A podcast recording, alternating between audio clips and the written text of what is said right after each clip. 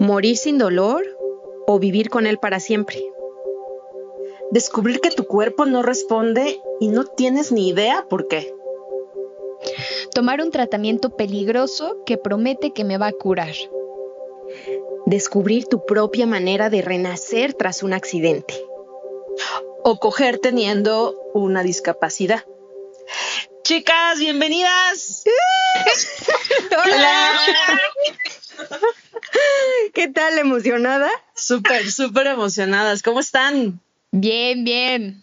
Emocionadas por el último, el último pan. El último pan. Hemos llegado al último pan, al, al último minuto del tiempo de horneado, a este episodio final. Y para eso tenemos aquí pues al equipo que somos de Pampa el Susto, Aleida Rueda, Itzel Gómez, Carlos Antonio Sánchez y Mari Carmen Clement. Yo, su pan. Bueno, pues este, muchas gracias. las panaderas. sí. Aquí ya todo pan. Ustedes son nuestra, la audiencia son nuestros panecitas y panecitos. Nosotros somos eh, sus panaderos, panaderas. Aquí todo tiene que ver con el pan. Oigan, pues mil gracias. Primero, de verdad queremos agradecerles a todas las personas este, de Pampa el Susto, eh, ustedes quienes nos escuchan, que nos han acompañado durante estos meses, desde que estrenamos el podcast. Estamos bien felices que nos hayan escrito, que nos mandan sus comentarios y nos emociona mucho darnos cuenta que Pampa el Susto está llegando a varios países, a México, claro, que es del país que somos pues nosotros cuatro, pero también sabemos que nos escuchan en España, en Brasil, en Canadá, Colombia, Perú, Ecuador, Reino Unido, eh, la lista está larga, ¿eh? Francia, Polonia, China, India, India Australia. Qué, qué, emoción, de verdad. Oigan, ¿en serio, en serio nos ven hasta allá? Nos, no, bueno, no nos ven, nos oyen, nos oyen hasta allá. Sí, bueno, según la página donde alojamos todos los episodios, sí, pero también te falta Egipto y Grecia. Qué locura, ¿no? Qué, qué curiosidad. O sea, ¿quién, quién nos escuchará por allá? que escuchar en español, porque si no, o, o, igual practican su español escuchándonos. Sí, sí, sí.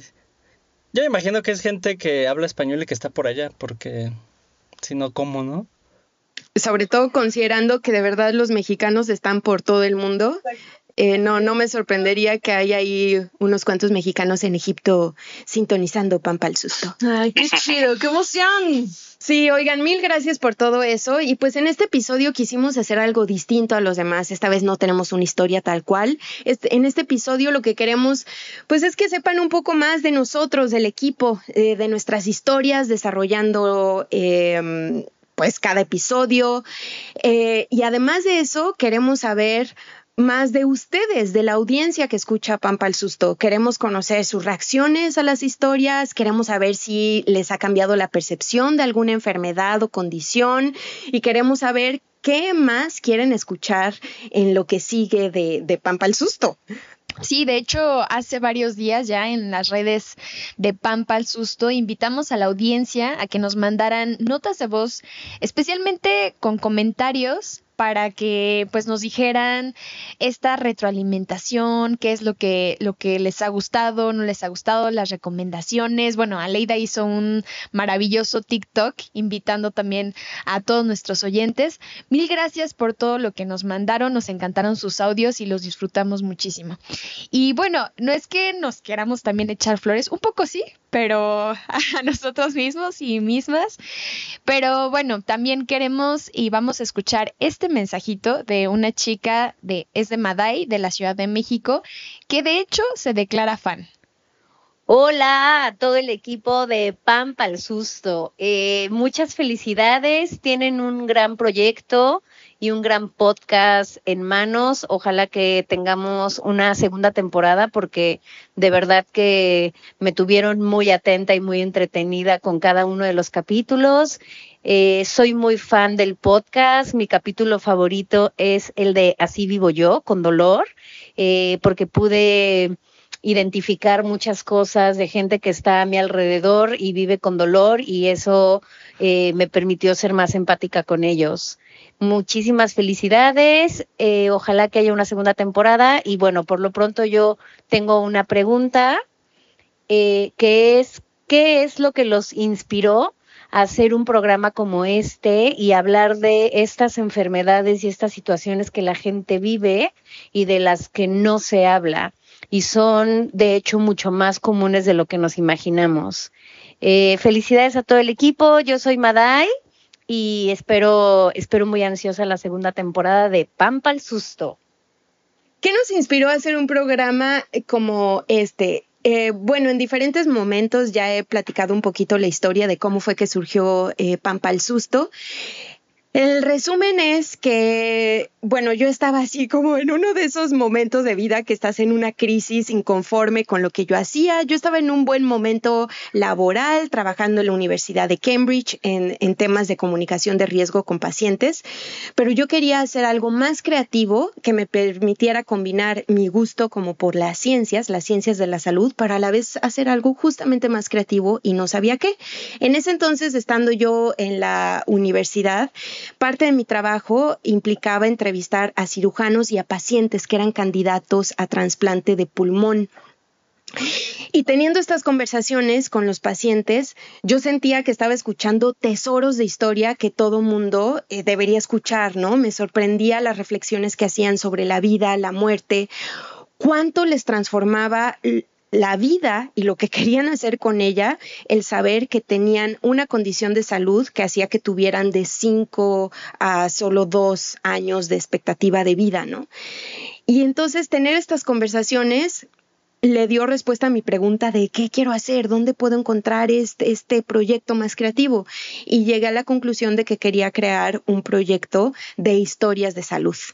Eh, así fue como surgió esa sensación de querer hacer un, un proyecto como este. Después aterricé más la, la, idea, el concepto, el nombre. El nombre viene de querer asociarlo a desmitificar ideas. Eh, y bueno, empecé solita, pero muy pronto nos transformamos en un equipo. Fue así de Aleida, este, ¿cómo ves? Hay que hacer esto. Y enseguida se trepó el barco y después Itzel también y Carlos. Y la verdad es que desde muy pronto pues eh, nos convertimos eh, en un equipo. Eh, pero bueno, más o menos esa es la, la historia de, de, cómo fue que surgió la idea. Pero bueno, una cosa es cómo surgió pero lo difícil ha sido cómo continuamos. Y bueno, está muy curioso que de hecho recibimos preguntas sobre eso, ¿no? Creo que de, eh, de manera general las personas sabemos que lo difícil es continuar y ser consistente con un proyecto, ¿no? Y de hecho, bueno, Cristina Valdivia y Cecilia Rosen nos mandaron audios preguntándonos eh, algo en ese respecto. Hola equipo de Pampa el Susto. Me interesaría saber mucho cómo es ese proceso de encontrar la historia y contactar a, a las voces que, que, los narran. Hola, yo quiero saber cómo eligen las historias del podcast y de dónde salen estas historias. Otra pregunta que tengo es cómo hacen para trabajar a distancia, si, es, si ha sido muy difícil o al contrario, o por ahí les ha facilitado. Y por último, me gustaría que me cuenten cuál ha sido la historia más difícil que han hecho para el podcast y por qué. Eh, pues muchas gracias a Cecilia y a Cristina. La verdad es que eh, yo creo que esto que nos contó Mari Carmen nos, inspira a, a, todas, ¿no? O sea, como que para empezar no queríamos tener el típico podcast conversacional. Si se dan cuenta que hay un montón de podcasts que hablan de salud, pero que tienen como entrevistados todo el tiempo y ya. Queríamos contar historias. Entonces creo que nuestra, mm, nuestra gran inspiración son las historias, es conocer a esas personas a las que llegamos, que un poco respondiendo a la pregunta de Cecilia, eh, por muchas formas. O sea, hay, hay, hay, eh, episodios que surgieron porque alguien nos recomendó a alguien, ¿no? Eh, amigos, familia, eh, también gente incluso eh, que salió en redes sociales, ¿no? Personas que, que, compartieron sus historias ahí y entonces se volvieron historias para Pampa el Susto, como que eh, nos hemos vuelto muy receptivas, yo creo, para identificar qué posible historia podría convertirse en una historia de, de Pampa el Susto.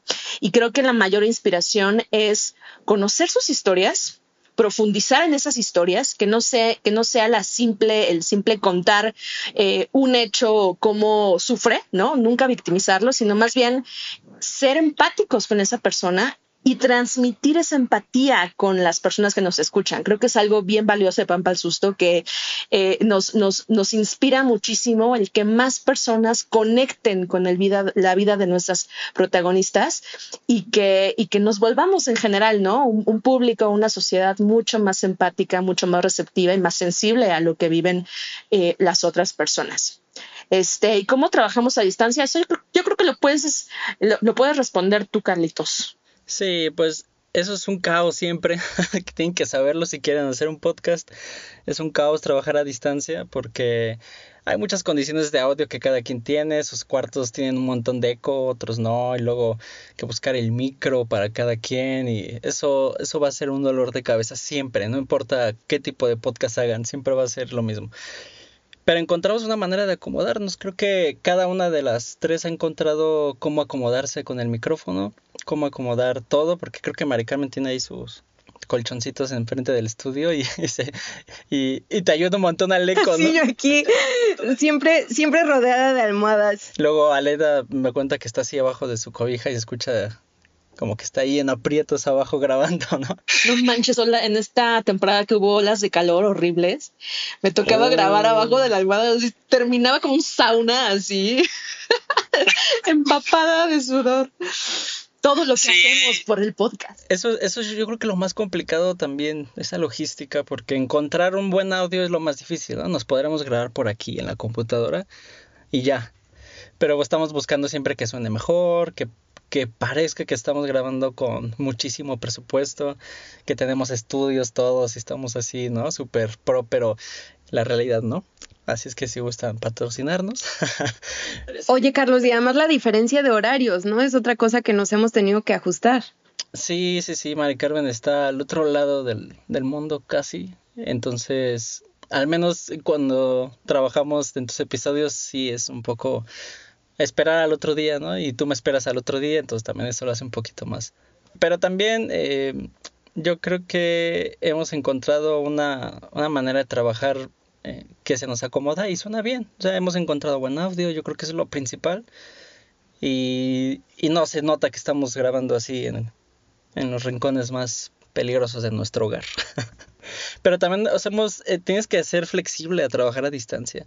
Ya casi nadie lo hace o le tiene miedo a trabajar a distancia, pero sí se puede. Y yo creo que también el, eh, los primeros tres episodios, también contestando a la pregunta, esos tres primeros episodios fueron los más rudos para mí. Eh, en busca de una muerte sin dolor, así voy yo, siempre con dolor y el chasquido en las rodillas. digamos que lo que influyó que fuera tan complicado es encontrar el sonido para pan. Eso fue muy difícil. Y de qué manera se iba a armonizar todo, eh, de qué manera se iba a ecualizar las voces, de qué manera se iba a poner audios detrás. O sea, todo eso fue muy complicado en esos tres. Que para ya los siguientes, aunque fueron eh, paradójicamente más complejos también, no fueron tan difíciles de editar ni, ni de producir todo esto porque ya sabíamos como el estilo del sonido, ya sabíamos qué podemos meter y ya tenía todo aquí muy estandarizado, entonces ya fue más sencillo, pero aún así con todos los episodios sufro sufro bastante porque es un mundo de audios, un mundo de estar editando, es un relajo. Pero bueno, me divierto mucho. Oye, y para ti, ¿cuál, es, ¿cuál ha sido tu historia más, más difícil? Digo, solo hice dos, las dos fueron difíciles. Eh, creo un poco también por el contexto en el que estuve, estoy, algo raro, pero pues también creo que la fue la primera fue la más difícil para poder encontrar un ángulo que fuera novedoso eh, porque al inicio también como estuvimos eh, compartiendo ideas, Mari Carmen obviamente fue la, la, que tuvo la idea original de hacer este proyecto, pero ella traía una idea, después nos los contó a Leida y a mí y entonces entre las tres íbamos interpretando qué iba a ser Pampa al susto y en un inicio como que nos fuimos por enfermedades raras, pero tampoco queríamos que calláramos en eso. Entonces como que había una gran diversidad y en ese, creo que en ese proceso de discutir qué iba a ser, cómo iba a ser la forma del pan, ¿no? Así que qué detalles iba a tener, cómo lo íbamos a hacer, cómo iba a ser esta preparación de todo lo que implica el proyecto. Em, pues ahí también como que me di cuenta que me quise ir más por una, por una enfermedad no tan común y como que no encontraba yo el, ok, sí es una enfermedad que, que es rara, pero ¿qué más? ¿No? Entonces, em, creo que disfruté también el proceso em, de poder eh, descubrir cosas nuevas. Es algo que también me, me, gusta mucho, el poder investigar, pero al mismo tiempo eso llega a ser en contra en mis, en mis trabajos porque es luego tanta la información que tengo y no puedo llegar a sintetizar, ¿no? Digo, aquí gracias a, a las tijeras y al, al cuchillo de, de, Aleida, de Mari Carmen, ¿no? O sea, que me ayudan a, cortar cosas. Pero bueno, creo que psoriasis también me gustó. Eh, este episodio, bueno, ese episodio me gustó porque pues pude también encontrar la relevancia que pasa también de manera transversal en enfermedades o padecimientos, que es el diagnóstico tardío. Eh, eso fue como que algo que, que, también encontré ahí, a pesar de que fue algo difícil encontrarlo, mientras hacía el episodio y ya conforme hice las entrevistas, me di cuenta que era algo muy relevante en, el, en temas de salud.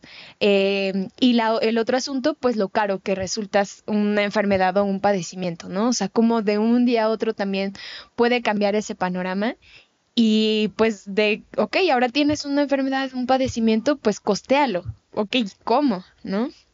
Entonces, pues bueno, a, ahorita de hecho tenemos eh, un mensaje de la doctora Valeria Alcántara, ella es dermatóloga, fue a quien entrevisté y es especialista en psoriasis. En psoriasis.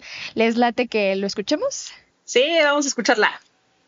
Hola a todo el equipo de Pampa al Susto. Les habla la doctora Valeria Alcántara, dermatóloga, para agradecerles el esfuerzo que hacen para generar nuevos espacios de comunicación y hablar de temas poco comentados en otros medios, ya que la información que otorgan está respaldada por una investigación previa, lo cual evita la desinformación y aporta conocimientos verídicos a nuestra sociedad. Gracias. Hola, yo quiero saber cómo eligen las historias del podcast y de dónde salen estas historias. Otra pregunta que tengo es cómo hacen para trabajar a distancia, si es si ha sido muy difícil o al contrario, o por ahí les ha facilitado la vida. Y por último, me gustaría que me cuenten cuál ha sido la historia más difícil que han hecho para el podcast y por qué. Oigan, pues eh, retomando la pregunta que nos, que nos hace Cecilia, ¿no? ¿Cuál fue la historia que nos hizo más difícil de contar?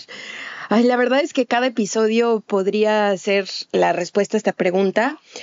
Pero para mí yo diría que el más difícil de contar fue el de epilepsia. Para quien no lo haya escuchado, esta historia se enfoca en un testimonio que se llama Claudio. Él tiene epilepsia desde hace muchos años, desde que era adolescente. Eh, y él ha decidido desde hace más de una década no tomar el tratamiento eh, para la epilepsia. Eh, la razón para esto eh, es bastante compleja, para entenderla habría que escuchar el episodio, pero tiene que ver con el valor espiritual que él encuentra en experimentar su condición tal cual es, vivir las convulsiones y experimentar todas las sensaciones que él tiene antes y después de una convulsión. Él encuentra ahí un valor espiritual que además para él tiene un significado relevante en su trabajo como artista, como escultor. Eh, este episodio para mí contarlo fue fuertísimo porque, bueno, fue muy, muy difícil porque yo tuve que lograr, por un lado, mostrar la postura de Claudio, respetar totalmente su postura, no caer en juzgar o cuestionar su decisión en el sentido como de quererlo convencer de que él está mal o está haciendo algo equivocado, sino contar la historia sin juzgarlo y permitir que él eh, nos diera su propia narrativa, pero a la vez mostrar el otro lado de la historia, que es lo doloroso que su decisión ha sido para su familia, ¿no? Para su hermano y para sus padres. Eh, cosas de, esto Claudio está muy consciente, ¿no? Eh, que ha creado prácticamente, no quiero decir una tragedia, no, no, no quisiera dramatizar de más, pero sí ha sido sumamente doloroso para toda la familia el que Claudio decida vivir su enfermedad sin medicarse. Entonces, Entonces, esta complejidad, ¿no? De contar la historia sin juzgarlo, a la vez que muestras la postura médica, porque la decisión de Claudio va en contra de la recomendación médica y además va en contra de lo que su familia quisiera para él. Eh, y creo que, este, ay, bueno, no, no me quiero echar porra solita, ¿no? Pero creo que con base en eh, la respuesta de la audiencia, los comentarios de Claudio, de su familia, eh, sabemos que logramos contar la historia de forma que viéramos cuál es la postura médica al respecto, qué, se, qué siente una familia eh, atravesando por una decisión tan difícil como la de Claudio, pero también conocer esa experiencia tan personal y creo que ahí nos damos cuenta justamente cómo la salud es mucho más de síntomas, ¿no? Es mucho más de, no, no puedes categorizar, ah, tener epilepsia es esto, como si todas las personas con epilepsia fueran a vivir su condición de la misma manera. Eh, cada individuo lo vive de forma diferente y con este episodio, vaya que conocimos una forma sumamente peculiar de decidir vivir tu condición y sobre todo de vivir la vida, ¿no? Eh, sí, fue un episodio muy complejo y muy satisfactorio también. Y de ese episodio recibimos varios comentarios. Perdón, Itzeli, ya te interrumpí. No, más bien que quería agregar que en esta complejidad que también tuvo ese episodio, pues fue aún más sonoro. Y digo, aquí Carlos también lo dirá porque pues tanto las, la misma composición de la música, de los sonidos, eran, era otro elemento, ¿no? A mí como que me explotó así el cerebro cuando lo escuché, en algún momento hasta lloré, ¿no? Porque creo que tiene, insisto, es aún más sonoro por la historia, por los sonidos y por los símbolos, ¿no? Que también tenían en, en, en, la salud y en la vida de cada uno de ellos y que logra también, pues, completarlos. Eh, me acuerdo mucho en la carrera que siempre decían, una obra está terminada cuando el otro la escucha, la ve, la oye. Y creo que eso bueno, a mí me pasó con ese episodio, como que lo, lo completó, o sea, fue un pan terminado para mí. Sí, Celia, aquí aprovecho para decir, algo muy especial de este episodio es que Eugenio, que es el hermano de Claudio, el protagonista, él es músico y él compuso la música para este episodio no solo, y además de que tuvimos esa aportación que fue como muy especial, eh, tenía un significado extra porque Eugenio ha tocado música para Claudio cuando Claudio experimenta eh, pues estos episodios de crisis epilépticas. Entonces, eh, sí, sonoramente creo que también fue todo un reto hacer este episodio, ¿no, Carlos? Sí, sí, sí, yo creo que es de esos ejemplos en los que luego ves y dices, es una experiencia inmersiva y no lo es, pues este sí es una experiencia inmersiva, porque de verdad te pones audífonos, escuchas la historia y sí te trasladas ahí, o sea, sí te lleva para allá. Y yo creo que, eh, fíjate que no fue tanto una complejidad de armar este episodio, porque todo estaba ahí. O sea, no faltaban audios, no estábamos buscando con, con qué complementar, todo estaba. Entonces, Sí, yo necesitaba eh, que en la secuencia hubiera ahí como que un silencio y entrara un instrumento o algo, ya estaba ahí. O si necesitaba que eh, el audio sonara de alguna manera, como que ya estaba todo muy dado en las condiciones. Y eso lo hizo muy, eh, muy fácil de armar, pero todo fluía muy, muy bien y se acomodó a nuestros estándares también. Entonces, yo creo que es de esos episodios que tienes todo ahí en el tablero y nada más es acomodarlo, pero ya lo tienes todo. No, no faltaba nada. Y que el sonido se vuelve un personaje también, ¿no? Sí, porque Mari Carmen se metió ahí y estaba platicando con, con Claudio, entonces, y con el hermano, entonces, al estar allá adentro ya creo que tiene mucho valor también por eso. Exacto, ese episodio de los míos fue el único que yo pude grabar de manera presencial y sí es cierto, eso eh, le aporta algo más, ¿no? Estar en el espacio, este... Incluso hasta, ah, rapidísimo, que incluso hasta para cuando fuiste a hacer de la pipí, o sea, fue como ese elemento de entrar a la casa y es como eh, trasladarnos a, a Mari Carmen le, le gusta compartir ese momento. En general, en su vida, le gusta, le gusta. Nos hace partícipes. Sí, es cierto, por alguna razón siempre doy el dato de si necesito hacer pipí, si ya hice pipí, por si tenían el pendiente, ya hice pipí. antes de grabar el episodio. Menos mal, menos mal. Sí, sí, sí. Si alguien no, no cachó a qué nos referimos con esto, pues tiene que escuchar el episodio, saber qué tiene que ver la pipí con un episodio de epilepsia. Este, bueno, y bueno, de, de hecho de ese episodio recibimos varios eh, comentarios. Vamos a escuchar a Daniela, ¿no? Que nos dijo cosas lindísimas de ese episodio. Daniela López, desde Argentina. Hola Mari Carmen, ¿cómo estás? Bueno, quería mandarte este mensaje porque ayer estuve escuchando el podcast de epilepsia y me quedé pensando en esta decisión de contar un tema tan complejo, una decisión tan compleja del protagonista de una manera cuidadosa como, como lo hiciste. Y mm, pensaba también en, eh, en este periodismo de ciencia más, más rígido, más puritano, que habría puesto en cuestión justamente esa decisión informativa de contar una historia así y a mí me parece que ustedes desde el proyecto de podcast cuentan eh, historias sin juzgar y con mucha calidez eh, y eso a me encanta como oyente. Eh, bueno, nada, tenía ganas de decírtelo, te mando un abrazo grande y que estés súper bien. Y bueno, este episodio sí despertó mucha curiosidad. Aquí tenemos otro comentario del episodio de epilepsia. Eh, Brenda Torres, hasta de Einstein se acordó con este episodio. Hola, mi pregunta es con relación al capítulo de epilepsia.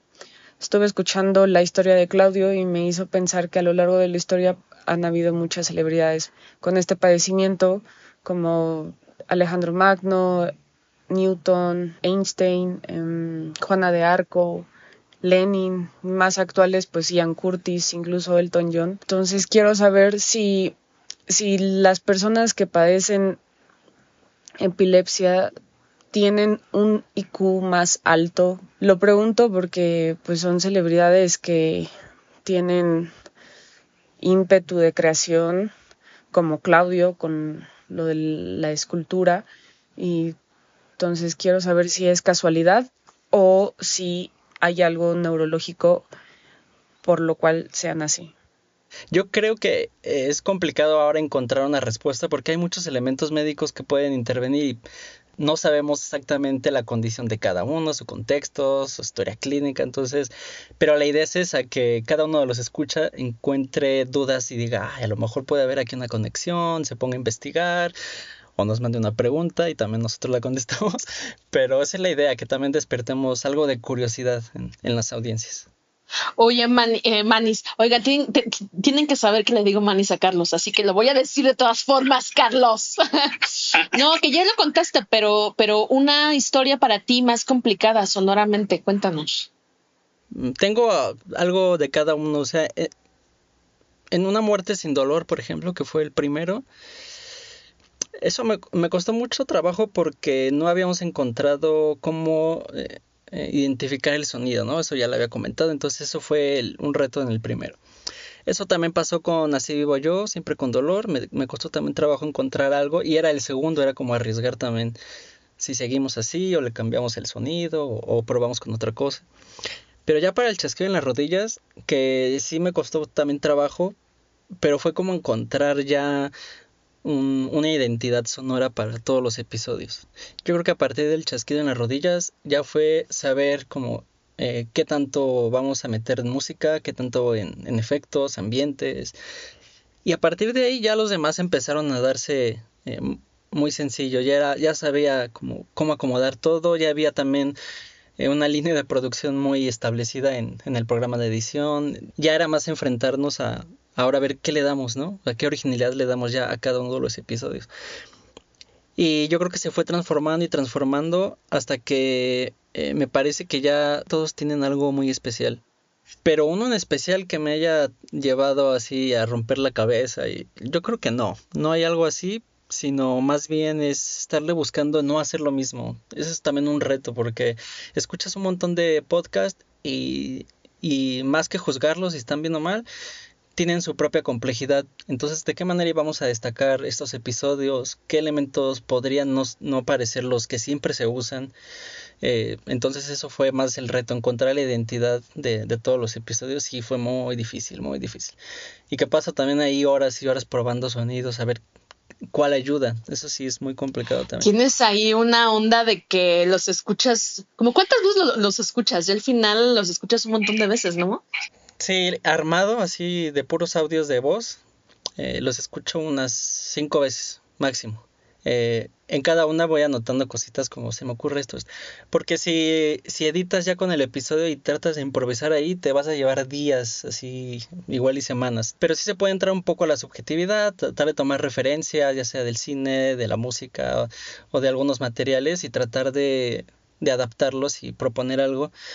Pero después de unas rondas, escribir a lo mejor algo, una idea de sonido tenerla toda más o menos clara en la mente, porque también eh, hay cosas que van surgiendo ahí, como en el episodio de, epilepsia, que había música, entonces yo no tenía que clavarme a tratar de meter cosas que no existían, ¿no? Ya estaba todo ahí también. Y ya al final eh, lo escuchan ustedes y ya ahí nos retroalimentamos, ¿no? Y decimos, ay, cambiamos esto, metemos esto, entonces... Pero uno en especial que diga esto, no, creo que no, fue una, una evolución de todos los episodios. Y para ti, ay no, perdón. Ya, para ti, Aleida, discúlpame, ya te atropellé. Este, pues la mía, o sea, sí, sí siento mucho lo de Carlos, como que siento que la dificultad va cambiando en función de la evolución del mismo programa y también como nosotras mismas redescubriendo el, espíritu del podcast, ¿no? Pero definitivamente para mí, este, el episodio este que, también mencionó Carlos, el chasquido en las rodillas, fue uno de los más eh, importantes y más desafiantes em, por varias, varias razones, pero creo que una es que nació del enojo. Yo creo que ninguno de mis episodios eh, eh, nació así, ¿no? Nació de una frustración, de un enojo, de que esta protagonista, que es muy cercana a mí, terminara enferma, terminara adquiriendo una enfermedad debido al consumo de unas pastillas que les recomendaron y que supuestamente eran mágicas y quitaban el dolor. Y eh, lo, lo interesante es que a partir de un enojo individual, ¿no? Un enojo mío eh, y quizás como eh, pues en un, en, un, en un sector como chiquito, pues, muy, muy familiar, se fue convirtiendo en una, a partir de la misma investigación, en algo que era mucho más grande, ¿no? O sea, al final, no, no les voy a decir, por supuesto, en qué, en qué termina el episodio, ni qué, ni todo lo que incluye, pero pues básicamente es saber que así como le pasó a ella, le podía pasar a otra y a otra y a otra, ¿no? Y ya estaban provocando problemas de salud muy importantes en muchas personas. De hecho, sigue ocurriendo, ¿no? Se siguen vendiendo estas pastillas. Este, por eso creo que el que se difunda este episodio y que más personas lo escuchen, creo que es muy importante. Perdona, Leida, yo digo, di el nombre, ¿no? O sea, que quede claro desde este episodio, son las pastillas. Ajo King, exacto. Ajo King. No las compren, gente, por favor. No, las compren. Cualquier este, cosa que se le parezca es básicamente lo mismo, ¿no? Entonces, Ajo King, King eh, Astro Rey, King, o sea, hay de verdad muchísimas este, formulaciones que es básicamente lo mismo y que en realidad están eh, propiciando bastantes problemas de salud por un componente que tienen, que es básicamente cortisona. Entonces, em, pues eh, fue una investigación muy, muy chida el descubrir que a partir de un caso individual podía revelarse un problema de salud bastante generalizado en México, no solamente en México, también en otros países, y que había ya médicos súper preocupados y súper este, al pendiente de esos, de esos casos. Uno de ellos es Luis del Carpio y eh, nos mandó este mensaje. Buenas noches, yo quiero comentar respecto del programa El chasquido de las rodillas de Pampa al Susto, en el cual se tocó la temática de la herbolaria ficticia con productos como Artrikin o Artri King, los cuales este, pues envenenan a la población conteniendo cortisona y, y pudiéndole condicionar muchas enfermedades. Ese episodio lo distribuimos aquí en Veracruz eh, con pues pacientes, amigos a través de redes sociales y tuvo bastante aceptación. La verdad es que ha servido para concientizar a la población que usaba indiscriminadamente estos productos para que tengan más cautela y más precaución al momento de tomarlos. Y ha servido para frenar la distribución de estos productos. Incluso eh, me llama la atención que gente joven se ha interesado en estas temáticas e incluso algunos alumnos de universidad se acercaron también al programa para complementar un, un trabajo final sobre periodismo y hablando sobre esa temática. Entonces, la verdad es que este podcast fue muy, muy importante, también con la lucha que tenemos aquí en Veracruz contra estos productos y seguiremos diseminando el podcast para el beneficio de la sociedad en general. Muchas gracias por hacer posible estos podcasts. Bueno, y este, a pesar de que este episodio eh, guarda en secreto este, quién es la protagonista hasta el último momento, lo voy a spoilear. Si no lo han escuchado, pónganle pausa aquí y váyanlo a escuchar y luego regresen aquí para escuchar, porque al final se trata de mi mamá. Mi mamá es la persona protagonista de este episodio, la que eh, pues eh, sufre estos padecimientos de salud a partir de estas pastillas y le han pasado muchas cosas a partir de que salió este episodio. Solamente porque ella es la protagonista y pues la familia y los cuates, ¿no? Este, le preguntan sobre eso, sino también ya sabe de casos que han dejado de consumir estas pastillas precisamente a partir del episodio. Entonces, eh, le pedí que me mandara un audio para que lo que me ha contado ella en corto se los compartiera a todos nuestros panecitos y panecitas. Desde que me invitaron a participar en Pan para el Susto, no me imaginé lo que se desencadenaría. Fue una experiencia sorprendente. En principio, por mí misma, porque oír el episodio me hizo eh, sentirme escuchada, atendida, acompañada. Eso es algo que reditúa eh, tranquilidad y se siente uno bien. Y luego, cuando se lo comenté y se lo compartí a mi amiga, la que me dio el, medicamento eh, y después a mis amigos, eso, su opinión ocasionó que muchos de mis amigos también entraran en la lógica de ¿y cómo fue? ¿Qué fue lo que pasó? ¿Y cómo te sentiste? ¿Y qué producto es este? Eso creo que fue una como lección para todos de no eh, consumir los productos maravillosos. Debo decir que mi amiga se llama Carmen y Carmen cuando le dije lo que estaba pasando conmigo, todo lo que me había ocasionado ese producto, se sorprendió y dijo que a ella no le estaba haciendo ese mismo efecto. Sin embargo, al poco tiempo se presentó en mi oficina y me dijo que ya tenía síndrome de Cushing y que estaba preocupada. Le dije que fuera con el médico con el que yo había ido y se sometió a un tratamiento fuerte y de manera muy disciplinada, al punto que ahorita ya está realmente restablecida o por lo menos está en franca mejoría. Otras personas que me comentaron que consumían el producto, les comenté mi experiencia y les compartí el, podcast. Y de inmediato, me bueno, días después me comentaron que lo habían dejado realmente la forma, tal vez si yo se los hubiera compartido, les hubiera platicado, no hubieran dejado el producto tan, tan fácilmente.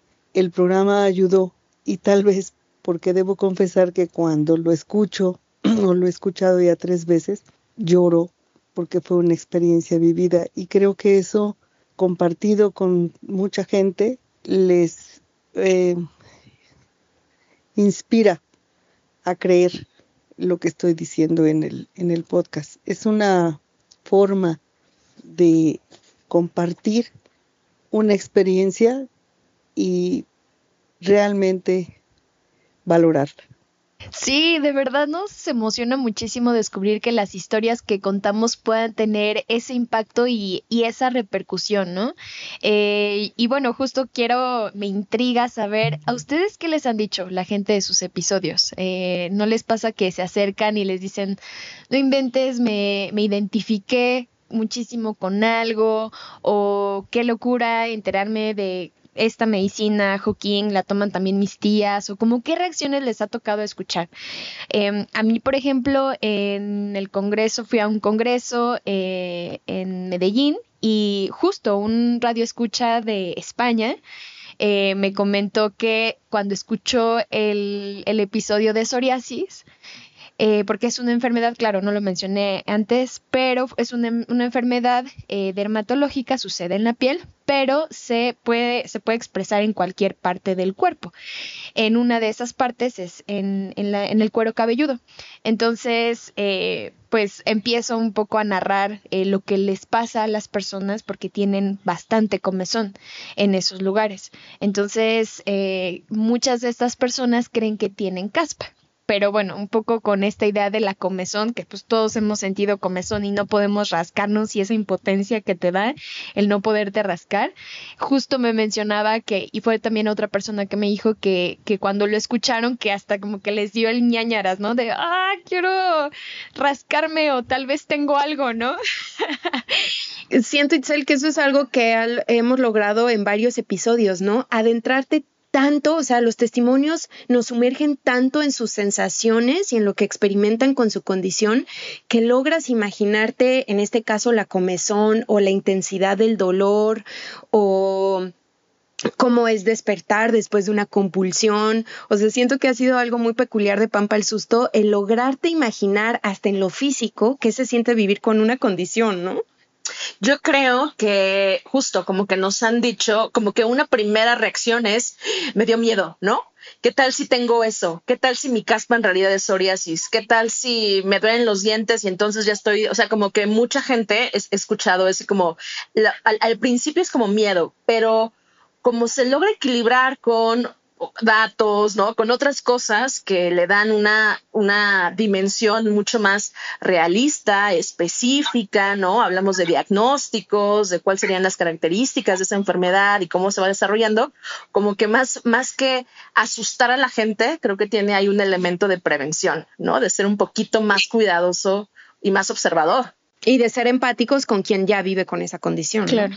Y también incluso a nosotros, ¿no? O sea, que luego nos escuchábamos de las distintas enfermedades que hay, que igual era como, ay, creo que sí debo estar pendiente de mi, de mi dolor, ¿no? Incluso en alguna junta alguien tenía un dolor y fue como, es que no sé qué hacer y fue, ok, prediquemos, hagamos lo que predicamos, ¿no? O sea, ve con un especialista, ¿no? O sea, ¿para qué pierdes tiempo en remedios que sabemos que no funcionan y que indirectamente lo hacemos, ¿no? O sea, creo que es algo tan natural del ser humano de voy a solucionar algo, tal vez desde la recomendación de alguien más, que tal vez puede ser de manera, o sea, sin ningún dolo, pero pues desde la ignorancia o que no hay la suficiente evidencia para tomar las acciones y que ahora nosotros también lo, lo vemos, ¿no? Entonces, eso me gustó porque fue como, no, a ver, hagamos lo que también estamos plasmando en nuestro podcast, en nuestro proyecto. Sí, un poco nos ha cambiado también la vida, ¿no? Van para el susto, Es como hoy una escuelita de vida. Sí, sí, sí, sí. Y mm, ¿qué iba a decir? Ah, pues yendo a eso, sí, de las reacciones que hemos escuchado de la gente, la verdad creo que todos los episodios han despertado reacciones, pero yo ubico quizá de dos episodios, sí recibí muchos comentarios. Eh, uno fue por ese episodio, el de Así vivo yo, siempre con dolor. Sí se me acercaron varias personas. Eh, una de ellas, de hecho, fue Madai, que dejó comentario eh, y diciéndome, no, no, no inventes, ya veo diferente a mi cuñada, que me caía mal, no la soportaba, como siempre malhumorada. Y aunque Madai sabía que su cuñada vivía con una condición que le causaba dolor constante, Nunca se había detenido a pensar de qué forma el dolor verdaderamente impacta el cómo te sientes, tu estado de ánimo, tu capacidad de reírte o no reírte de la vida, ¿no? Y de repente dijo, ay, caray, como que me voy a dejar de quejar y mejor la voy a respetar, a ser más empática y comentarios como ese eh, recibí varios a partir de, ese de, fibromialgia, ¿no? Eh, que por cierto también fue eh, un, un episodio muy especial para concientizar de estas, sobre estas enfermedades que son invisibles para los ojos de los demás, que tienes una enfermedad, pero que no es como si no, no tienes síntomas que sean visibles, ¿no? Es más, ni siquiera hay una prueba diagnóstica. Y entonces es una de estas varias enfermedades que existen donde las personas se enfrentan a que la gente no les crea que viven con una condición y tienen que continuamente, digamos, comprobarlo, eh, demostrarlo y bueno, no nada agradable lo que tienen que atravesar y tolerar más allá del, del dolor que experimentan, ¿no?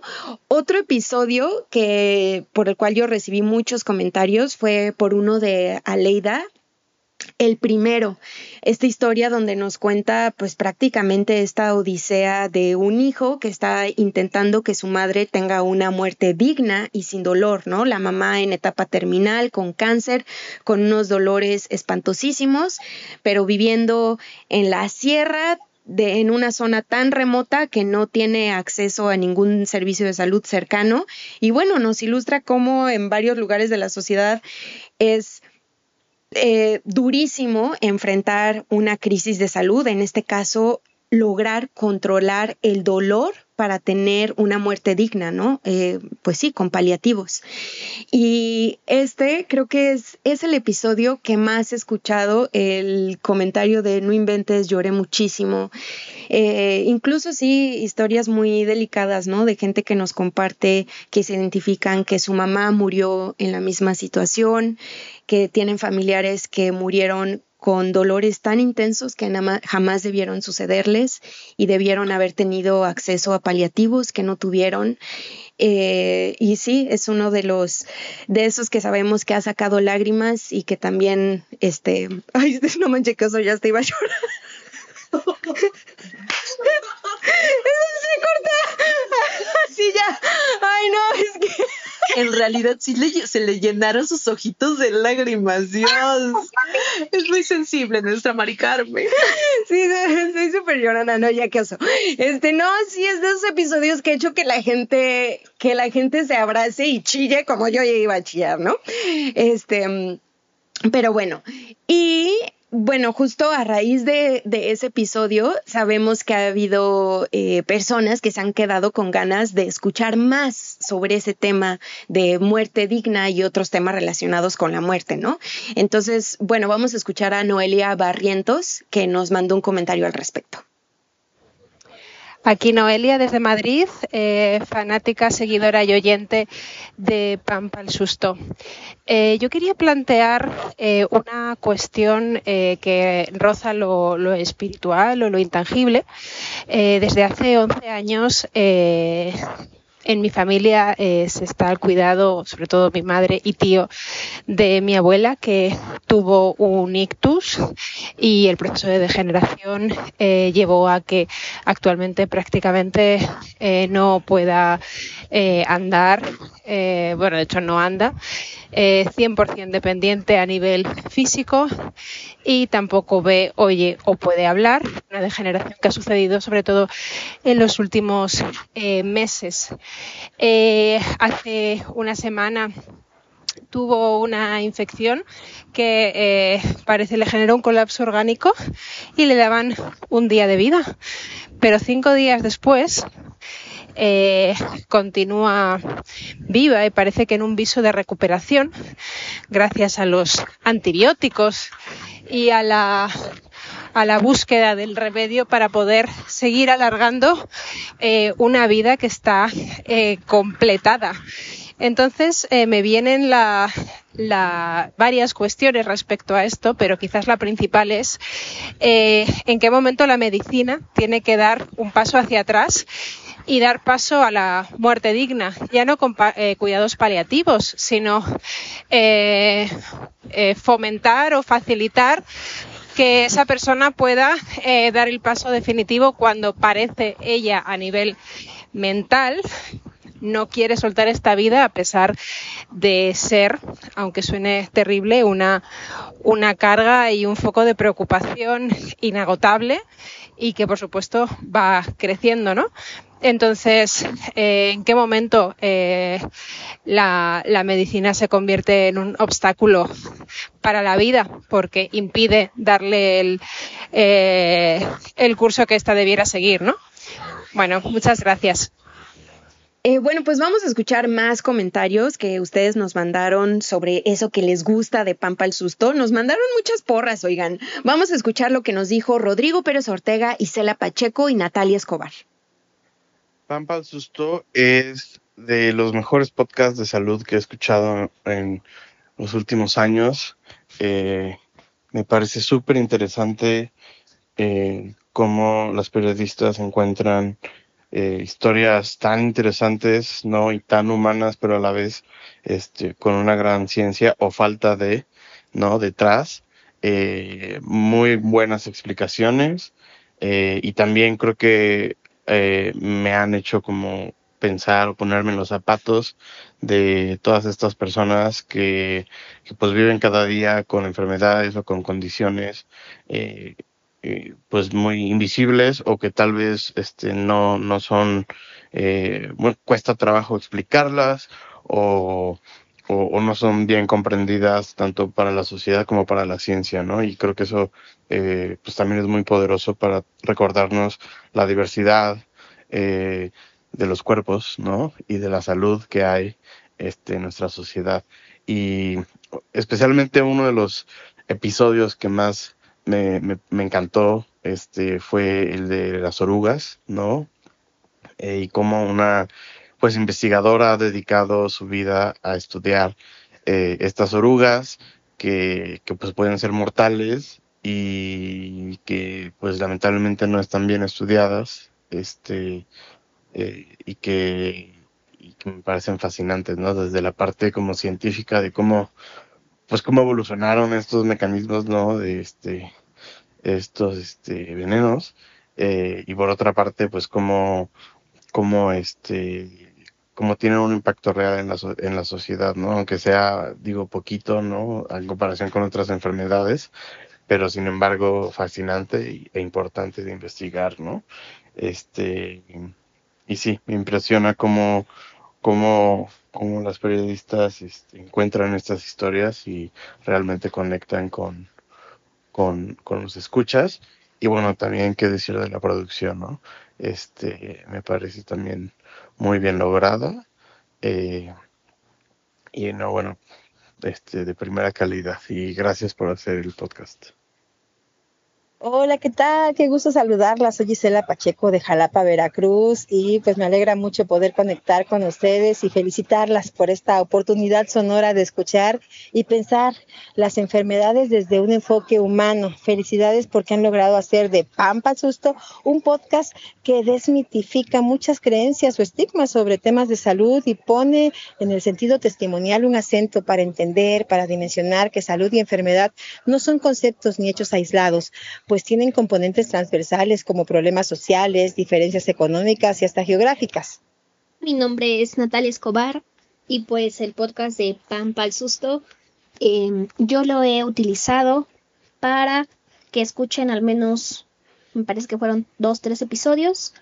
Eh, las compañeras trabajadoras sexuales que laboran en la vía pública en la zona centro de la Ciudad de México, específicamente más en la zona de la Merced.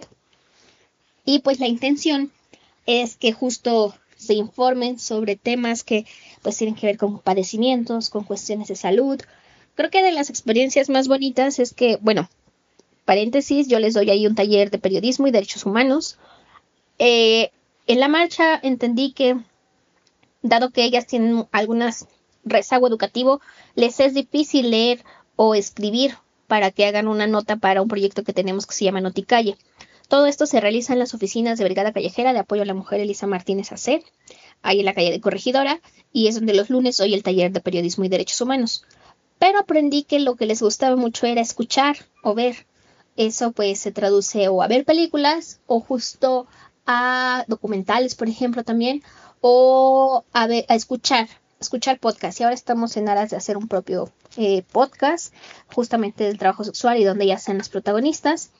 Pero, pues, creo que de los episodios que más marcaron y que les gustaron a las compañeras trabajadoras sexuales fue el de coger en discapacidad, porque también, pues, muchas de las compañeras trabajadoras sexuales de la vía pública pues han tenido eh, esta experiencia de otorgar servicios a personas que viven con discapacidad, pero eh, fue muy interesante verlo como pues eh, desde esta perspectiva del disfrute de la sexualidad, pero de una mujer, ¿no? Porque más bien ellas en su mayoría son mujeres cis o trans que ofrecen servicios a hombres, pero que vieran esta otra mirada desde una mujer y que al final les impactó mucho el que pues justo esta mujer ha logrado varias eh, cosas en su vida como ser directora de cine, teatro, pues les impactó mucho. Creo que es un podcast que les dejó eh, un gran aprendizaje a las compañeras trabajadoras sexuales y también el de así vivo yo, siempre con dolor, porque pues eh, muchas chicas trans que se han hecho procesos con aceites para modelar su cuerpo, o sea, han desarrollado esta famosa enfermedad de enfermedad por modelantes, entonces se identificaron, ¿no? Al igual que la protagonista Adriana que vive eternamente con dolor, pues ellas también viven con dolor y ardor, pero esto producto de procesos estéticos mal realizados y pues que introdujeron a su cuerpo sustancias como aceite mineral o de cocina y que ahora las hace vivir pues eternamente con dolor. Creo que son podcasts muy sencillos, pero que dan un mensaje claro, conciso y preciso para que llegue a todo el público y público como las trabajadoras sexuales que asisten a este taller de periodismo de Brigada Callejera. Muchas gracias por dejar este aprendizaje a las compañeras y a mí también. Oigan, pues me da eh, mucha emoción escuchar a, Natalia y que lo, ha lo, haga compartido este episodio, este episodio específicamente de coger en discapacidad con eh, trabajadoras sexuales. Em, es un episodio, a mí me parece uno de los más eh, reveladores. Yo aprendí mucho, personalmente aprendí mucho eh, no, lamentablemente no tengo cerca de mi entorno eh, a personas con discapacidad, paraplegia, cuadriplegia, y conocer a Sandra, conocer a Roxana, me, me eran como lecciones de vida permanentemente escuchándolas, ¿no? Y no solamente por, por aprender de, de ellas y de su fuerza y de su voluntad, sino de su fisiología tal cual, ¿no? Y la necesidad tan normal que sería para cualquier persona el vivir su sexualidad, ¿no? El, que puedan decir, quiero coger, ¿no? Quiero coger y que no tengan pelos en la lengua y que lo digan con tanta naturalidad y al mismo tiempo exigiendo algo que sería, tendría que ser algo totalmente normal, totalmente abierto, totalmente este, eh, pues, eh, propiciado por un sistema de salud, una, sociedad que no diga nada, que no, que no las juzgue por eso, me parece que fue, eh, pues, muy revelador. Y al mismo tiempo, creo que también nos muestra una, una cara desde las mujeres, ¿no? O sea, a pesar de que hay hombres con discapacidad con, que, que, que, que enfrentan estos problemas, me pareció que una cosa, digamos, que les debemos sobre todo es a las mujeres, a las mujeres con discapacidad que además están este, exigiendo una vida sexual plena, ¿no? Entonces, em, yo, a mí me gustó mucho este, este, hacer este episodio, conocerlas a ellas, les mando un agradecimiento profundo, profundo, em, y además el ir al teatro, ver el trabajo de Sandra, este, ya se acabó la obra, pero la, pueden seguir en sus, en sus redes sociales porque es una gran, gran eh, actriz y directora de cine y de teatro. Eh, y, Roxana, que tiene una asociación justamente sobre sexualidad para personas con discapacidad, eh, nos mandó este mensaje que les queremos compartir. Me encantó el podcast Coger en la discapacidad de Pampa al Susto porque está muy bien logrado. Es objetivo. La información que se maneja es clara y realista, sin distorsionarla. El tema que abordaron está muy poco explorado a nivel mundial pese a la importancia que tiene para las millones de personas que vivimos con discapacidad, es importante hacer conciencia, sobre todo entre los profesionales de la salud y la educación, sobre la relevancia que tiene la rehabilitación sexual como parte de la salud integral del ser humano. Los felicito muchísimo por su labor. Me parece que este podcast ha sido poco difundido y merece mucha más atención. Sigan abordando temas inhóspitos e importantes de esta manera tan seria, amena y profesional. Enhorabuena. Y bueno, este episodio eh, dejó también a algunas personas que nos hicieron saber, eh, pues que querían, ¿no? Tener otros temas con eh, sobre personas con discapacidad. La verdad es que esto nos encanta, ¿no? Que a partir de una historia de Pampa al Susto puedan surgir más preguntas, más historias, más personas que nos llaman porque quieren compartir su historia, su condición. Y eso está súper, súper chido, se los agradecemos. Eh, y una de ellas fue justamente Lulu Mateos de Puebla, que nos mandó una pregunta. En el último podcast eh, que se llamó Coger en Discapacidad, ¿cómo fue abordar a las personas que viven la discapacidad, eh, respetar sus condiciones y además pues sus sentimientos? ¿Qué tan difícil fue para ustedes como periodistas poder generar este tipo de podcast que es tan sensible y que al mismo tiempo pues es tan aleccionador? Pues eh, Lulu, yo creo que fue uno de los eh, asuntos más retadores. Yo la verdad es que nunca había eh, escrito o hecho un, un, trabajo periodístico al respecto.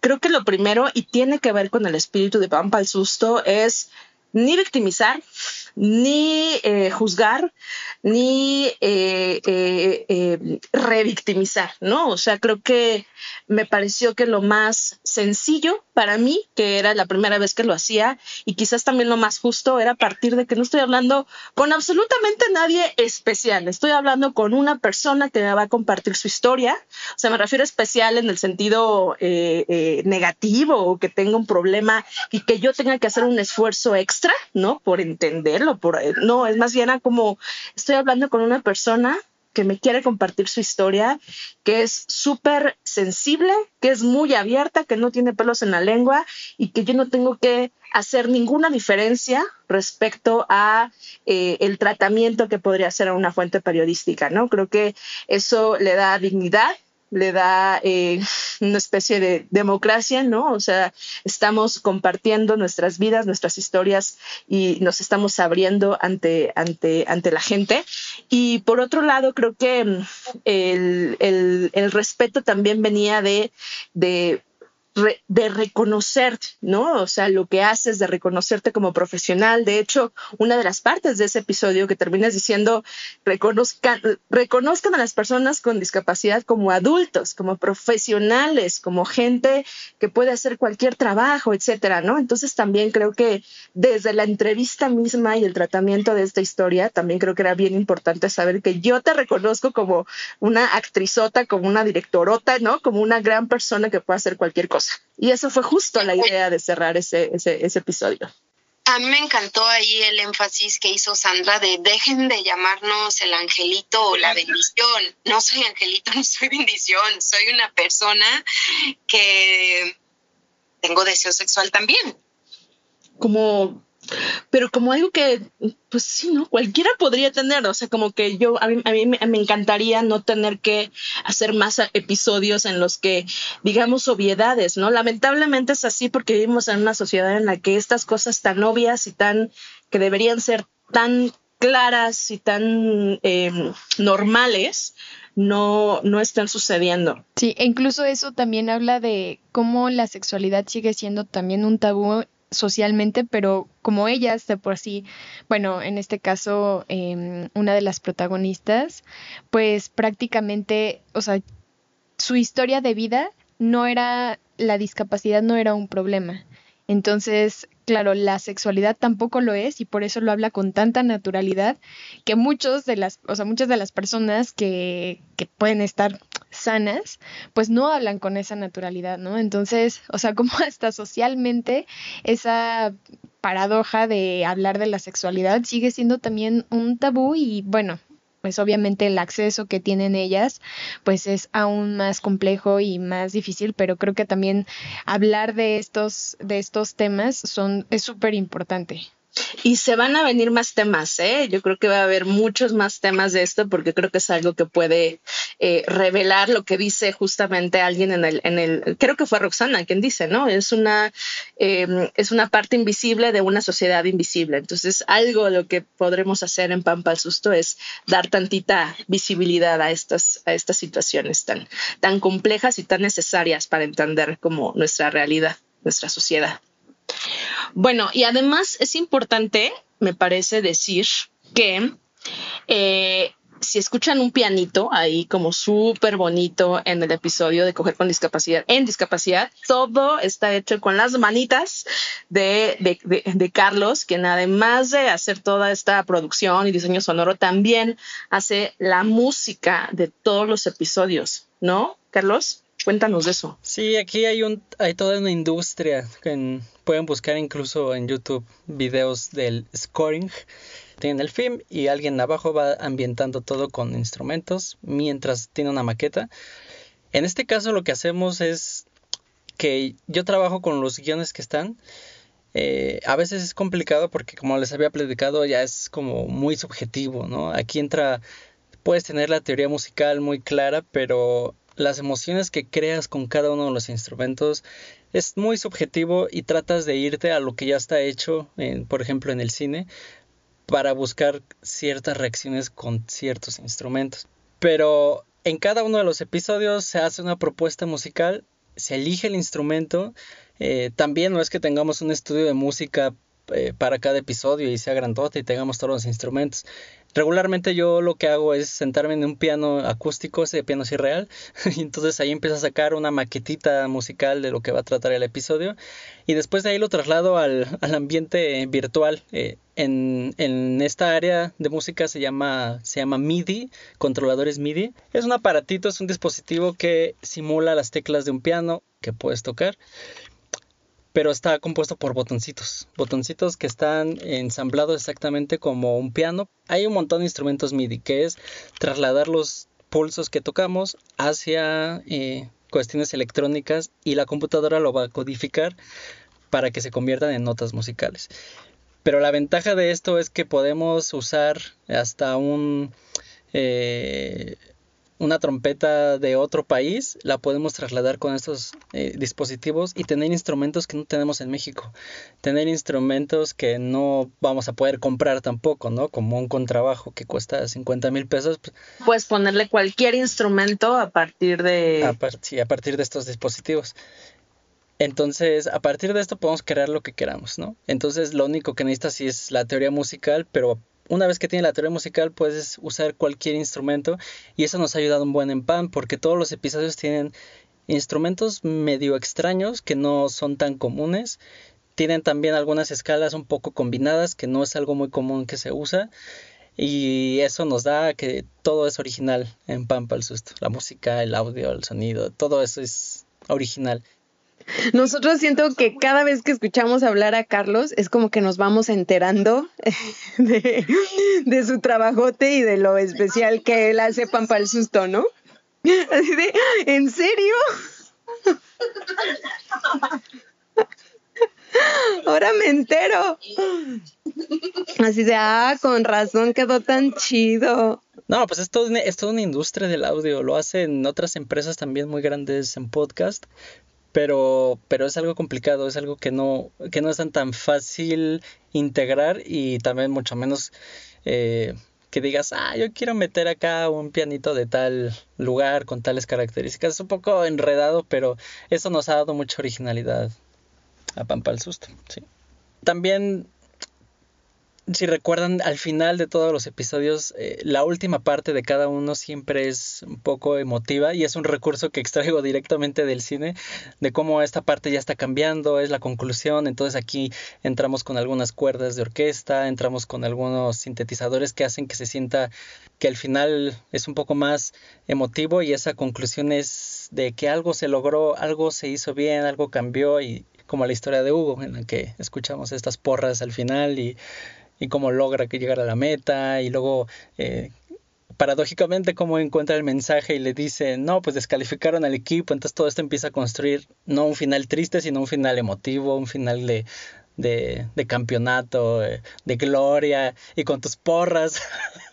Sí, esa, esa historia de Hugo es hermosa, de Hugo Carpio. Hugo es un atleta de alto rendimiento en remo y bueno, pues eh, a Hugo le sucedió que él, bueno, como atleta que es, él, se estaba entrenando, pero sucedió que él tuvo una estrategia de entrenamiento equivocada, digamos también exagerada, que lo llevó a bueno, a una condición ahí muy particular con su cuerpo, donde pasó de ser un superatleta de alto rendimiento a ya ni siquiera poder caminar bien, a no poder hacer una sentadilla y no sabía ni qué le pasaba, ¿no?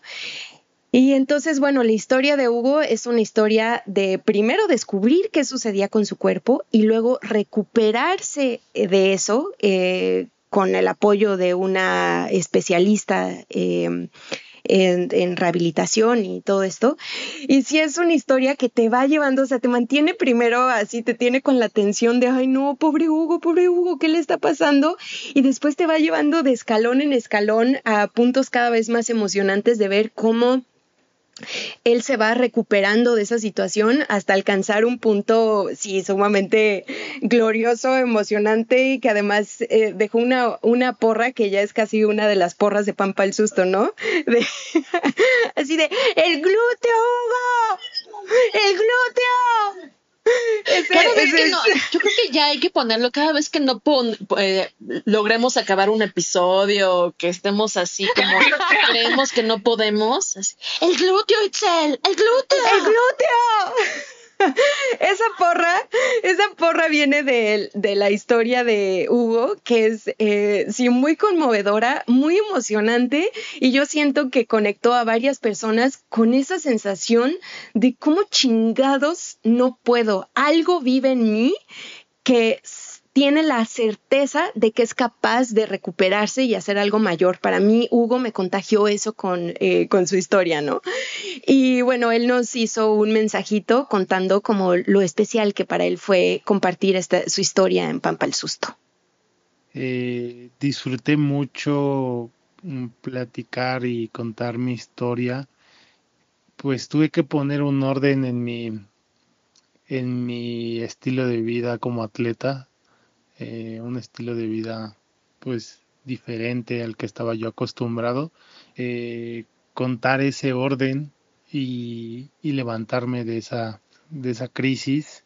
Y por otro lado, eh, me ayudó a ver todavía más a profundidad la capacidad que tengo yo y que tenemos todos los seres humanos para, para levantarnos ante cualquier adversidad y cuando vuelvo a contar esta historia, pues te vuelves a dar cuenta de cada vez más detalles de lo, de lo, de lo fuerte que somos y la capacidad que, que tiene el ser humano para lograr eh, lo que se proponga. Y, ay, pues sí, la verdad es que justamente en Pampa el Susto, una de las cosas que más nos interesa es conocer esos aspectos emocionales, psicológicos de vivir con una condición de salud, porque sí, con estas historias nos hemos dado cuenta que la experiencia de tener una enfermedad, como ya lo hemos dicho, no se limita al cuerpo, a los síntomas o a la prevención de las enfermedades y el tratamiento que sentimos que actualmente la mayoría de los contenidos de salud se enfocan en eso, ¿no? ¿Cómo se previene? ¿Cómo se trata? ¿Cuánta gente afecta? Eh, nosotros nos queremos enfocar y es lo que hemos estado haciendo en eso que una condición de salud te hace sentir y te hace pensar. En este caso, Hugo, él descubrió su paciencia a través de la condición y, como él lo dice, su fuerza interior, ¿no? Pero algo que nos interesa en, en Pampa Susto es no quedarnos tampoco en esa escala individual de la salud, ¿no? sino también tocar en qué está pasando a nivel social, eso que sí tiene que ver con políticas públicas, con regulaciones, con aspectos legales, con derechos humanos. Em, por ejemplo, ¿qué pasa con tantos aspectos corrompibles de la salud, ¿no? Ya lo mencionamos con este medicamento supuestamente mágico y herbal Ajo King, eh, pero también con los servicios de salud que andan ahí viendo mm, cómo de una forma quizá no tan honesta le sacan un poco más de dinerito a las personas, ¿no? Y aquí voy a dejar que hable a Leida porque ella es la que más ha explorado esos temas donde la salud se conecta con lo corrompible en la sociedad, digamos. Sí, yo creo que eso, es, eso, eso está bonito, fíjate, ya ahora viéndolo como de análisis de Pampa el Susto después de la primera temporada, como que hay historias más individuales, más de entender a profundidad a través de una persona una enfermedad y hay otras que son, o sea, que te revelan problemáticas generalizadas que están afectando a muchísima gente y de la que se habla poco. Entonces, una, como ya dijiste, una es King, pero otra que me parece que también está revelando una problemática bien fuerte, mm, yo diría hasta grave, es la cuestión de los dentistas, ¿no? Hay un, episodio que se llama Cuando el dentista te clava el diente y habla justamente de una paciente que en aras de ayudarle a salvar sus dientes, entre comillas, en realidad le, eh, le, le, hacen un tratamiento que no necesitaba y que terminó este pues haciéndola que perdiera varios de sus dientes, ¿no? Este le quitaron siete piezas en una sola sentada y, y nos habla mucho de esta cuestión del, del, turismo médico, de cómo a partir de que se empieza a encarecer los servicios en México por la llegada de turistas de otros países, justamente eh, por esos servicios, exigiendo esos servicios o pagando mucho más por esos servicios, pues los mexicanos, muchos los mexicanos que no pueden pagar por esos servicios, pues tienen que, que tienen que irse a otros lugares en donde sí les puedan hacer esos tratamientos, ¿no? Entonces, eh, creo que es algo que hay que poner ahí muchísima atención. Creo que lo más importante de ese episodio, lo que me tengo que decir siempre es segunda opinión, ¿no? Hay que pedir una segunda opinión siempre. Y eh, justamente Edith Escalón de Veracruz nos mandó un comentario sobre ese episodio.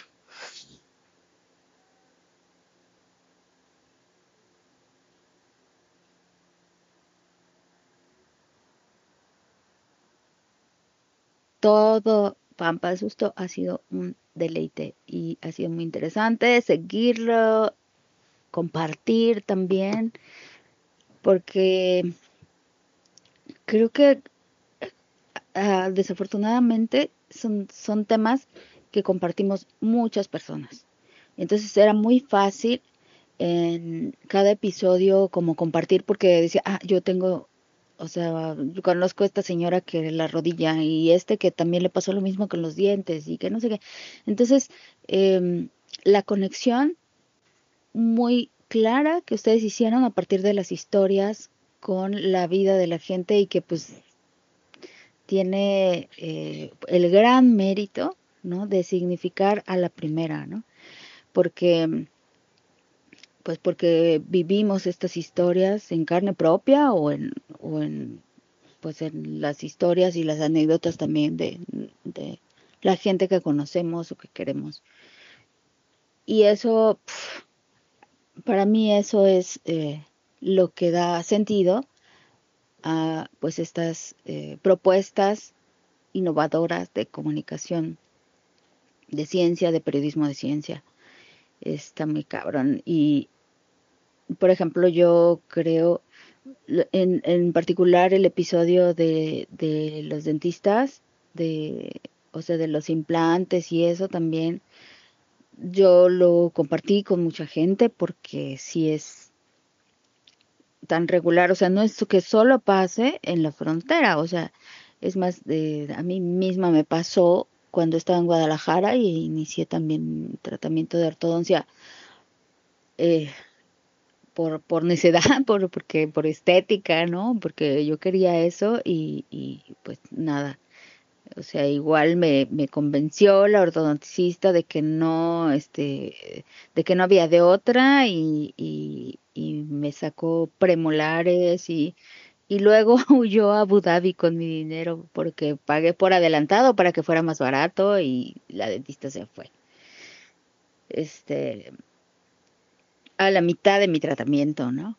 Entonces, bueno, X, eh, solo te estoy contando, ni siquiera creo que sea, o sea, no sé si pidieron algún mensaje de algún determinado número de segundos o lo que sea. Solo te quiero contar para que les digas a, a, pues a las, a las compañeras que están contigo en Pampa el Susto que hicieron un gran trabajo y que me encanta y que estamos pues muy orgullosos todos, yo creo que en la red, de esta eh, propuesta y que aprendimos mucho. Y que gracias. Gracias a todas. Felicidades y pues no sé qué plan tengan para seguir o no, o ya se vaya a cerrar para siempre. Pero bueno, estaremos pendientes de lo que decidan hacer. ¿Sale? Gracias, Aleida, Aleida Rueda, siempre eh, marcando el ritmo de, del periodismo de ciencia. Eh, pues sí, hemos recibido bastantes comentarios, todos muy chidos, la verdad, y nos emocionó escucharlos de distintas partes también de, pues, edades, eh, de lugares geográficos. Entonces, eh, es claro, muy emocionante llegar a ese punto donde podemos enterarnos que disfrutan los episodios, que sabemos qué es lo que eh, piensan de, de ellos, porque hay mucho trabajo detrás de cada uno de ellos. Em, desde la idea, desde la persona que, bueno, nosotras que elegimos a las fuentes, en grabarlas, en pensar la historia, ¿no? En elegir los extractos, calificarlos, escribirlos, pensar eh, qué va a funcionar. Em, bueno, hay, hay muchos, ¿no? Hay mucho detrás de. Y bueno, en cada, en cada historia, pues de hecho también hay veces que estamos a punto de no lograrla o no terminarla, ¿no? Y yo soy quien, soy experta en eso, que digo, espero cambiarlo en algún momento, pero sí he tenido muchos problemas ahí. Ah, la salud mental también la, la, reconocemos aquí, obviamente. Entonces, pues creo que mm, todos en distintos momentos de nuestra carrera profesional hemos estado en, en esos momentos que son ásperos y que nos incomodan y que, eh, o sea, a mí me pasó en PAN, ¿no? Que es, ya me había subido al barco y les dije, oigan, creo que mejor me voy a bajar porque pues no doy el ancho, ¿no? en la siguiente parada, por favor.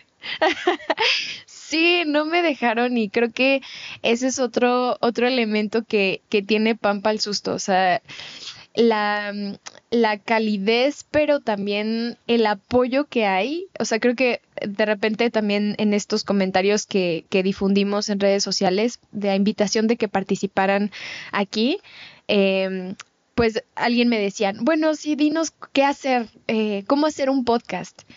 Y pues creo que ahora lo primero que digo pues es, es un equipo, ¿no? O sea, si no tiene, o sea, tal vez sí lo pueda hacer una persona, pero que le paguen súper bien y que se dedique a eso, ¿no?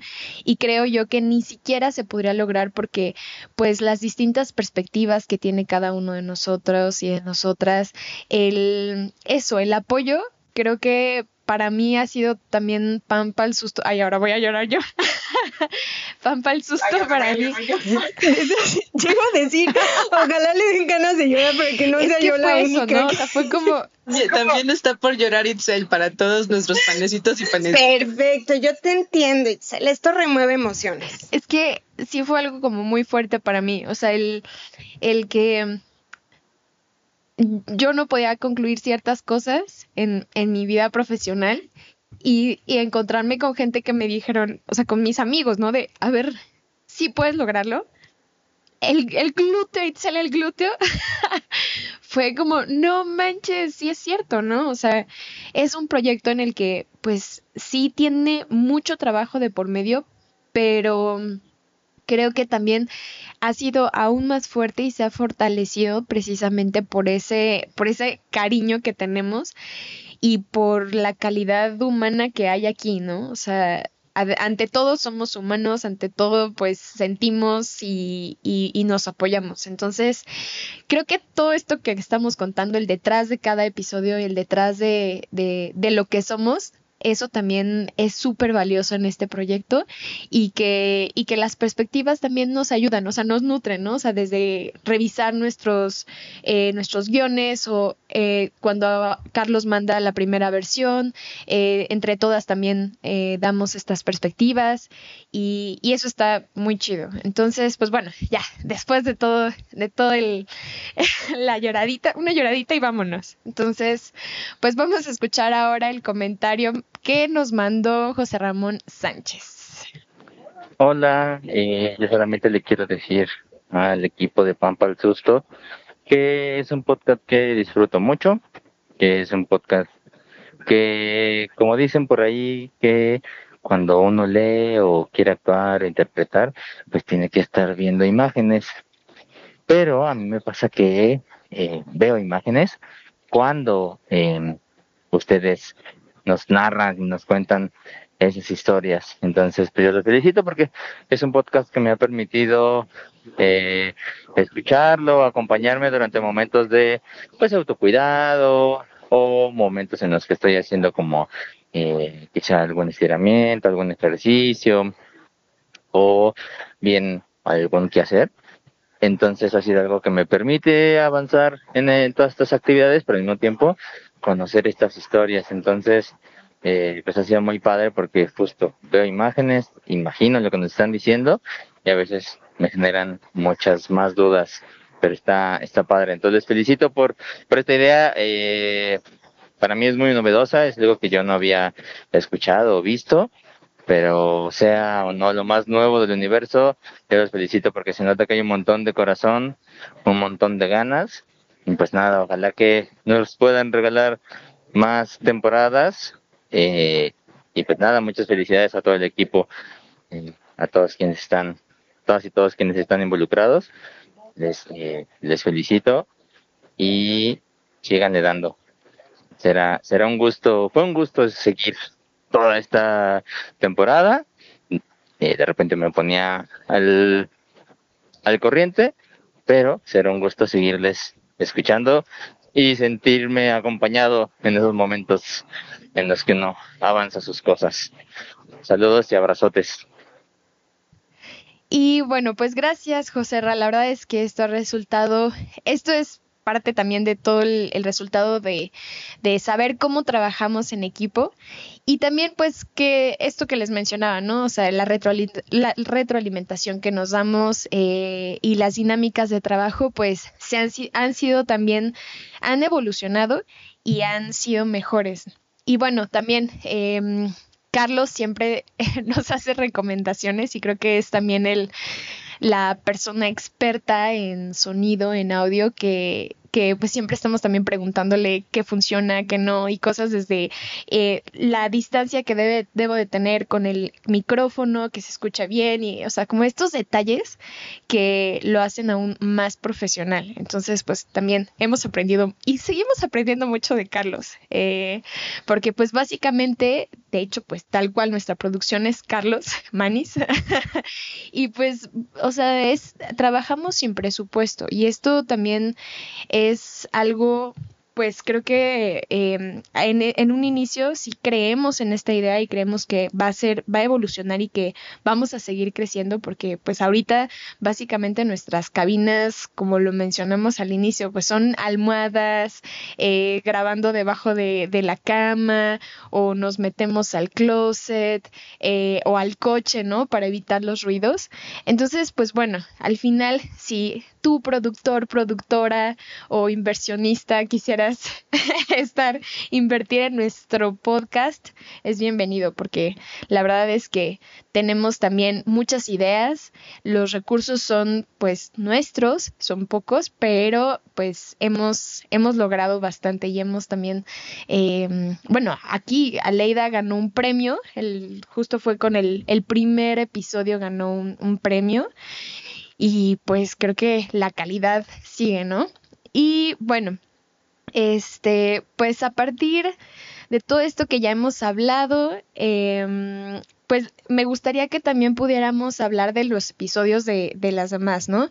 Y bueno, una de ellas que también a mí me, me, me gustó mucho escuchar y creo que también algo en general que admiro mucho de Aleida, pues es esta estructura narrativa, frases que luego tiene para conectar las ideas con eh, las situaciones. Em, entonces, parte también de lo que, de lo que he aprendido también revisando los guiones de Mari Carmen, de Aleida, las sugerencias de Carlos, pues es, es eso, como tratar de, de, contar historias Em, a través de, de, los sucesos que ha tenido cada personaje. Y por ejemplo, recuerdo también el de el episodio de, de la oruga, que es a través de un accidente de una bióloga, Fern, que, que se se la pica una oruga y es venenosa, ¿no? Entonces, como todo este proceso que que hay detrás de, eh, hay una enfermedad, em, bueno, un accidente y entonces varias personas están, em, incluso tienen, pueden morir o había ya eh, muertes asociadas a eso y que, y que no le creían, ¿no? Entonces también la evidencia que hay detrás de cada historia eh, pues la contamos acá, ¿no? Entonces creo que también la gran ventaja de, de Pampa al Susto es que combinamos esas dos cosas. Y pues bueno, eh, otra cosa que me gustó mucho también del episodio de Aleida es eh, los sonidos que tiene la protagonista subiendo al árbol y es el momento en el que eh, lo pican, las, la pican los, las orugas, ¿no? Este, otra foto, bueno, no sé si también pueden checarlo después en, en las redes, pero justo la portada de ese episodio son las orugas. Entonces, o sea, es también visualmente eh, aterrador ver las orugas eh, porque se camuflajean muy bien en los árboles y pues bueno, creo que son, es, podría yo mencionar ese episodio, del, en realidad todos, pero creo que eso me gustó mucho del episodio de, de Aleida. Oye, Itzel, me voy, a, me voy a meter en la dinámica porque me encanta. Si ya, ya dijiste uno mío, yo quiero decir uno de, de Mari Carmen, que este no, no tenemos muchos comentarios de él porque fue ya pues el último, en realidad fue el que cerró la, la, primera temporada y es sobre un accidente. Si ya lo escucharon, eh, eh, pues ya sabrán más o menos la historia, pero si no, escúchenlo. Es, a mí me pareció un muy buen cierre, porque, porque como que todos, todos los episodios, pues em, creo que de alguna forma causan empatía en el sentido de que, pues no es tu caso, pero eh, eres empático a lo que siente esa persona, a cómo vive esa persona, esa condición o esa enfermedad. Pero este último me parece que es muy aleccionador porque te platica de un caso que te podría pasar, ¿no? Es básicamente una chica que se queda dormida manejando. Y, la verdad es que tal cual, o sea, nos podría pasar a cualquiera de nosotros eh, y no solamente es como, ah, pues te cuento el accidente y ya, sino te cuento el accidente y te platico cuáles fueron esos factores que unidos eh, propiciaron que, que, que, que, la protagonista sufriera ese accidente, cómo es que la rescata, ¿no? Y hasta técnicas de rescate. Eh, y cómo puede ser un poquito también, como decíamos, si puedes cuidar tu salud, también incluso puede ser eh, preventivo, ¿no? Puedes tener ciertas acciones preventivas para que este tipo de accidentes, que repito, le podrían pasar a cualquiera, no te pasen a ti. Creo que es una historia que nos deja mucho, mucho que pensar y, mucho más para hacer en el sentido de ser preventivos, ¿no? Eh, sonoramente, por supuesto, pues Carlos hizo un trabajo excepcional como siempre. Como siempre. Ay, pues entonces yo también ya le brinco a la dinámica también, así hablando de, episodios que, digamos, me han dejado algo eh, muy especial o que me han impactado de alguna manera. A mí me encantó uno de los episodios de Itzel, el de menos de metro y medio, que vive, que describe eh, los prejuicios a los que se enfrentan las personas de talla baja. Eh, que históricamente de manera equivocada y prejuiciosa eh, los hemos descrito o nombrado como enanos, ¿no? Y entonces esta palabra creo que nos adentra justamente a esas ideas que de manera generalizada en la población hemos creado y normalizado. Decir, ah, sí, perfecto, está bien llamarle a estas personas enano, este, está bien que colectivamente nos riamos de ellos y está bien que asumamos que una persona de talla baja, de hecho, se dedica eh, al circo. Eh, ese tipo de, prejuicios, ¿no? Eh, que hoy en día ya no deberían de pasar para nada y siguen pasando no solamente en la población en general, sino hasta en la comunidad médica. El episodio de Itzel nos hace descubrir cómo incluso los médicos no están preparados, varios de ellos, para dar la noticia, para comunicarle, por ejemplo, una madre que su hijo ha nacido con talla baja, ¿no? Entonces, creo que este, este episodio de Itzel, creo que este episodio eh, de Itzel para mí fue como muy revelador mm, de darme ese sentir, de cómo hay eh, prejuicios que hemos creado de manera colectiva, ¿no? O sea, eh, son personas enfrentando discriminación y burla no de manera anecdótica de, ah, dos, tres personas me hicieron esto, es como toda la sociedad en conjunto nos nombra mal, se burla de nosotros y nos limita en cuanto a oportunidades laborales, se nos paga mucho menos. Entonces creo que esta historia de Itzel nos revela una deuda colectiva que tenemos en este caso en específico con las personas de talla baja, donde debemos de transformar las oportunidades laborales que tienen, lo que percibimos eh, de estas personas. Em, y sí, fue un episodio que se me hizo de esos que te dejan con esa inyección de quiero ser mejor persona y quiero ser más consciente de lo que pienso yo de los demás. Em, sí, fue un episodio donde yo creo que Itzel se rifó. Además, cómo lo construyó con tantos testimonios, eh, con familiares de los testimonios, con especialistas también. Eh, sí, me encantó. Ha sido, el que ha tenido más testimonios. Sí, sí, sí, sí. y, los grabaste ahí, ¿no? O sea. Sí, y algunos, de hecho, bueno, todos fueron presenciales. Sí, esa también ayudó bastante. Y justo también cuando, cuando contaba, ah, sí, hice un episodio de talla baja, para describir también qué era talla baja, al final, así, eso le comentaba a alguien y una persona, esa persona decía, ah, de, de los enanos, ¿no? Entonces creo que eso también ayuda a poco a poco también ir revolucionando el lenguaje, para decir, ah, sí, de talla baja, ¿no? Porque tampoco se sabe cómo nombrar a ese tipo de personas. Y bueno, pues... Es que también el entrete el, también los medios de entretenimiento ahí, estos campos semánticos dañinos, y pues también, si, eres, si tienes un programa de entretenimiento, pues replantear la manera en conceptualizar todo esto, ¿no? Sí. Y, bueno, de hecho al inicio, no sé si recuerdan que quería entrevistar a Medio Metro antes de que fuera tan famoso. Y bueno, no, no, no me respondió, pero, pero bueno, o sea, al final creo que es eso, o sea, eh, una de las entrevistadas que es eh, Guadalupe Gómez, la, psicóloga de la Fundación Gran Gente Pequeña, eh, decía pues que hayan las condiciones sociales para que estas personas puedan hacer más allá de entretenimiento, ¿no? O sea, son igual, igual que en el caso del, del episodio de discapacidad de Aleida, pues, o sea, hay, son personas que pueden hacer casi todos, en realidad todo, pero pues no hay las condiciones para que ellas puedan desenvolverse profesionalmente.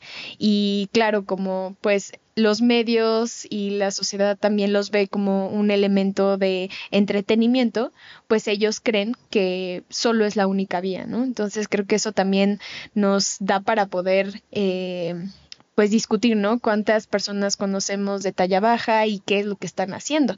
Y justo Guadalupe mencionaba que haya más médicos, que haya más abogados, que haya más, más personas, eh, en, algunas de las senadoras mencionaban, en, en posiciones de, de, dirigir, ¿no? O sea, de líderes o, eh, sí, de políticos incluso, ¿no?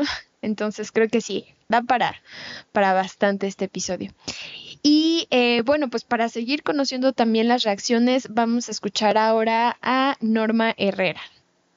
Estimado equipo creativo de Pampa al Susto, muchas felicidades por esta primera serie. Lo primero que debo decir es que el nombre me encantó, ya que me recordó al dicho que justo decía mi abuela cuando nos pegábamos tremendo susto y lo primero que, que nos enviaba era buscar un bolillo, un pedazo de pan. Y si no había bolillo, bueno, pues plan B, otro, otro tipo de pan. Pero bueno, siempre presente el bolillo. Lo segundo, pues la verdad, felicitarlos porque han hecho con un gran arte, con una gran creatividad, este, este recuento, este contar historias con, con hechos, con datos verificados, con datos duros, pero sobre todo con humanidad. Creo que es un éxito eh, en ese sentido. Todos los capítulos fueron súper interesantes aunque me llamó eh, de manera particular el de epilepsia porque creo que tenemos una idea eh, prefabricada de qué es esta enfermedad y, la historia del personaje pues nos, nos hace girar hacia, hacia otras realidades, hacia la realidad del protagonista que, que decide ¿no? dejar todo el medicamento. Y bueno, mi pregunta es, ¿qué sigue? ¿Qué sigue? ¿Qué otras historias estaremos escuchando en la segunda serie? Felicidades, un abrazo desde Ensenada, Baja California. Soy Norma Herrera. Abrazos. Bye. Pues Norma, esa es la pregunta que yo siempre me hago. ¿Qué sigue? cuando entregan? Apúrense con sus historias. Porque yo tengo que hacer un montón de edición y luego pues, a la mera hora no funciona, ¿verdad? Pero bueno, hemos salido adelante, hemos salido adelante. Sí, si ven que nos tardamos, en realidad no es para nada que, que, que, no estemos haciendo las cosas, es que simplemente nos lleva a veces mucho más tiempo, tanto la investigación como a Carlos toda la producción, ¿no? O sea, de verdad nos lleva mucho tiempo, así que téngannos paciencia, por favor, y téngannos paciencia para esta segunda temporada. Sí, bueno, y justo eso, en ese que sigue, que sigue, pues sigue una segunda temporada de Pan para el susto. Ay, no, la verdad es que sí estamos eh, súper emocionados. Es que si ustedes supieran, o sea, cómo ha sido este trayecto, eh, cuando nosotros estrenamos Pampa el Susto, teníamos dos episodios terminados y otros dos en proceso a medias, ¿no? Y hasta decíamos, no, ¿en qué momento nos envalentonamos? ¿Cómo lo vamos a lograr? O sea, nosotros cuatro tenemos trabajos de tiempo completo e hemos ido sacando este proyecto. Eh, bueno, para darles una idea, ahorita es sábado para mí, ocho y media de la noche. Así es como ha salido Pampa el Susto, ¿no? En nuestros huequitos. Eh, y entonces, bueno, este, pero ahí vamos empujándolo, empujándolo y así vamos a seguir con la segunda eh, temporada. Ya llevamos un rato juntando temas para esta segunda temporada y queremos integrar eh, elementos diferentes, ¿no? En, distintos eh, sentidos. Queremos tener enfermedades más diversas. Eh, por los comentarios de ustedes sabemos que quieren más enfermedades mentales. También queremos tener historias contadas desde diferentes perspectivas, también en el aspecto cultural y socioeconómico, ¿no? Eh, decía que sin darnos cuenta, por el hecho de que varios de los de las historias y los testimonios los hemos conseguido eh, a partir de nuestras propias redes, pues de repente dices, ay, estoy contando todo desde el ángulo, digamos, de la clase media, o lo que sea, ¿no? Cuando queremos tener historias de, sí, de mayor diversidad cultural y socioeconómica también. Nos vamos a esforzar en eso en la siguiente temporada. Ya temas que sabemos que vamos a tener, vamos a hablar de depresión, de adicciones, de mm, gente que experimenta el transformar físicamente su cuerpo y muchas cosas más. De verdad se va a poner bueno, bien bueno este pan. Sí, sí, sí, ya lo, estamos horneando, estamos apenas empezando, eh, prendiendo el horno, tenemos ya algunos capítulos avanzados, pero la verdad es que nos encanta eh, pues escucharles, ¿no? Entonces creo que es un, un, un, cierre muy bonito porque quiere decir que eh, no, no, necesitas haber nacido con una condición o, o tener una enfermedad para ser em, para tener esta actitud preventiva, ¿no? Para cuidarte más, para cuidar a las, a las otras personas, eh, para tener eh, ciertos cuidados en la forma en la que vives. Y bueno, al final de esta temporada, que nos da así tremendo gusto que, que hayamos ya logrado la primera, eh, esperamos de muchas más. Pero antes de cerrar, queremos contarles algunas cosas, nuevas cosas que se vienen para nuestro podcast. Vienen ideas para tener más financiamiento para Pampa al Susto. Eh, también tenemos más contenido en nuestras redes sociales. Ya le estamos echando ahí ojitos a TikTok, la red social de los jóvenes, ¿verdad? Porque, pues, sí, seguimos siendo jóvenes, sí. para los chavos. Eh, y pues bueno. Oye, Alegra, Carlos e Itzel todavía se pueden defender, ¿no? Ay, los jóvenes, los jóvenes. Bueno, pero pues vamos también a tener más interacción con la audiencia y con los personajes de las historias. Entonces, pues ahí, ahí les estaremos comentando. Les agradecemos de verdad todo, todo el apoyo que nos dan desde sus audífonos. Esperamos que sigan disfrutando este podcast tanto como lo, disfrutamos eh, nosotras en hacerlo y eh, esperamos de verdad que, esta comunidad se vuelva realmente, ya, ya sabemos que existe, sus, comentarios y sus mensajes de voz nos hicieron sentir eso, que, se está cocinando también una comunidad Pampa al Susto y esperamos que se, se, se fortalezca más. Bueno, pero también no podemos cerrar un episodio sin esta frase famosa de nuestro podcast. sí. Escucha nuestro episodio para que solo aquí te den Pampa al Susto. Pampa al Susto es un podcast colaborativo que hacemos Mari Carmen Clement, Itzel Gómez y Aleida Rueda. Carlos Antonio Sánchez se encarga de la producción y diseño de audio. El diseño gráfico lo hicieron Alonso Monroy y Luis Novoa. Escucha Pampa al Susto en tu plataforma de podcast favorita y síguenos en Twitter e Instagram. Gracias